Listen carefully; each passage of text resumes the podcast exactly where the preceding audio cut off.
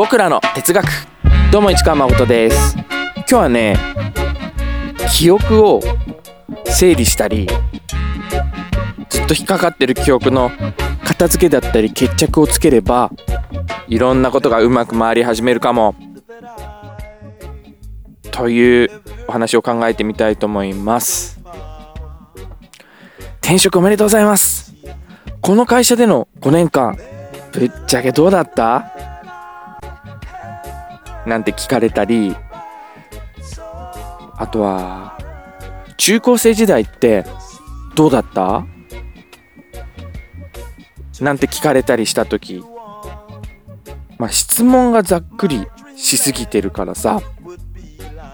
返答もざっくりしちゃうと思うんだけど。ああこの会社はなんかとりあえずとにかく大変だったな。とかね。中高時代はねいじめられてたからあんまりいい思い出ないかなとかさ。ざっくりした問いにはざっくりした答えが浮かぶと思うんだけどこの今の問答っていうのは特に質問されていない状況でも無意識のうちに起きているんじゃないかなと僕は思います。つまりこの会社での5年間を自分はどう評価しているのか。っていうのをざっくりした評価ざっくりとした記憶で普段はね把握してるんじゃないかなと思うんです。でそのざっくりした評価で記憶をくくってしまうと本当にその5年間その6年間その何年間が一つのラベルの中に収まってしまうと思うんですよ。ちょっと僕の話を具体的にしたいと思います。僕はクレヨンイーターというバンドをやってました。どれぐらいかな？2011年からやってたんだよな。23歳ぐらいからかな。そこから7年8年ぐらいやってたのかな。30過ぎまで。うん。結構長くやってた。うん。で今ねクレヨンイーターについて質問される。まあそれはインタビューでもいいし友達からの質問でもいいんだけどざっくりクレヨンイーターどうだった？って言われたら正直ね内緒だよ。あんま面白くなかったな。って答えちゃう僕はいます。これは現実。うん。これはそのバンドをやってた何年間8年間9年間分かんないけどその全体をバスッと記憶で組み上げるとそういう評価になっちゃうんだよね僕の中で。だけど楽しいことも面白いこともめちゃめちゃいっぱいあったはずあったんですよ、うん、あのレコーディングあそこでああやったの楽しかったよなとか。ライブもなあのライブもあのライブもあのライブも。いやあそこのライブでああなったのも楽しかったな面白かったな。ツアー中にあそこでこう台風が来てこうツアーが中断されてああなったのも現れで面白かったしあ出演時間変わってこうこうみんなの待ってたあれも楽しかったしあそういえば取材でこんなことあったの楽しかったな。あ CD の出来は良かったな。めちゃめちゃ良かったな。今でも気に入ってるの大好きだな。バンドやってたおかげで誰々に会えたな素敵な出会いがあったなみたいな感じでえっ、ー、とクレヨンイッターというバンドをやってたやっててどうだったっていうざっくりした問いに対してはああんま良くなかったって一言でズバッとめっちゃネガティブな評価もうゼロ10のゼロの評価をしちゃったりもするんだけれども中を細かくねファクターを見ていくといいことがめちゃめちゃいっぱいあったって見えてくるんですよ。うん、なんとなくわかる、うん、でこれってすげえ怖いことだと思ってさ。っていうのも無意識でいる限りは6年間7年間10年間分かんないけどをもうすごいネガティブなものとして評価している無意識の中で。状態に陥ってしまうんだよね。意識的に分解していいことなかったかな悪いことなかったかなとか考えないと、うん、でこれは本当何にでも言えると思うんだけど結婚生活ってどうとかさそれが例えば男同士でこうすごく飲んでる場での会話だったりしたらさ「いや結婚なんて大変だよ」なんて話になるかもしれないし。でそんな話になった時にさそれはそれはそれである意味本心の一部ではあると思うんだよね。そういう言葉が出てくるってことは。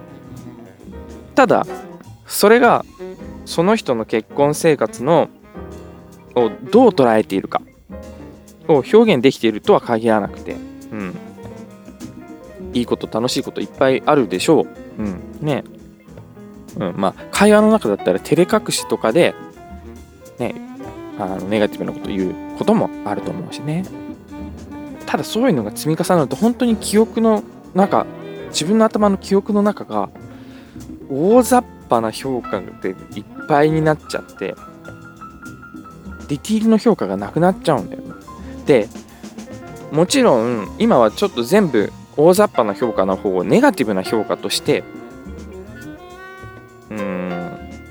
一旦置いたけどポジティブな評価だったらじゃあ細かく分解する必要はないのかって言ったらまあ、ポジティブな評価の方がマシだとは思うんだけどそれはそれでね面白くないと思うんだよね。成長できないと思うんだよね。うん。どう今の会今までの会社どうだったっつって。あもう完璧だったよ。もうもうとにかく完璧だったってこう思い込んじゃってたらもっと改善できる点はあったのにとかもっと自分の仕事をこうよくできたのにっていうところもあると思うしもっとこの仕事の環境とか待遇だったりとかをよくすることもできたのにっていう部分がいろいろあるはずなのにああよかったよかった完璧だったってなってると多分次の会社に行ってもその改善するための行動がなかなかできにくいかなって思うんだよね。普段の意識の中でそこが上位に上がってこないってことはさねうんだからざっくりとした全体の評価がぼんやりした評価がいいものであったとしても悪いものであったとしてもその中にどんな要素があったのかっていうのを時々思い出してしっかり考えてみることっていうのは大事なのかなと思いますよ。うん。あのね過去にとらわれたり過去のことを考えている時間っていうのはねあんまり良くないっていうのは昨今よく聞くと思うんですね。あのマインドフルネスの概念とかから言ってもやっぱり今に集中しましょうっていうね。うん。それは僕も本当にその通りだと思うんだけど、ね、湾曲した過去を抱えているとか、うん、そういうものは整理するというか断捨離するというか綺麗に片付ける、うん、決着をつけるとかねそういうのがすごく大事なんじゃないかな。心理学用語で言うと、リフレーミングっていうね、フレームを、フレームし直すリフレーミング。うん。あいつとの付き合いは、あいつと一緒にバンドやったことは、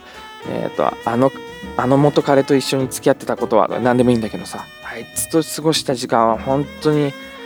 本当に地獄だったし、本当に無意味だったし、本当にもう最悪だったなっていうさ、思い出があったとしても、それはやっぱリフレーミングした方がよくてさ。あでもああいう人と付き合ったことで自分はこういうことを学べたな。こういう成長ができたな。こういう忍耐力を得れたしこういう危険性に気づくことができるようになった。あいっぱい学ぶことあったんだな。だからこそ次似たようなタイプの人が現れた時も自分はこういう対処ができるようになったしあ成長したんじゃんなんだかんだ。ああいつ嫌なやつだと思ってたけどあの嫌なやつと出会えたおかげで自分はいっぱい成長できたな。あすげえいい経験じゃん。みたいなね。風にお大抵の記憶は有意義なものにはなっていくかなって、楽しい記憶いや幸せな記憶にまでね持っていくのは難しいかもしれないけど有意義でな記憶として認識し直すことはできるよね。きっと、うん、さあさあということで過去の記憶をなんとなく歪んで認識しちゃっているかもしれないという可能性に気づくことによって自分の過去の記憶を整理し直すことができるんじゃないかというお話でした。そしてその記憶の整理の仕方記憶を整理をすることで何ができるか今の自分にこれからの自分にどういうふうに生かしていくことができるのかっていう部分は相棒がそれぞれじっくり考えてみてください。きっと面白いと思うしきっと役に立つと思うよ。はい。お相手は市川誠でした。よかったらまた聞きに来てねそれではまた。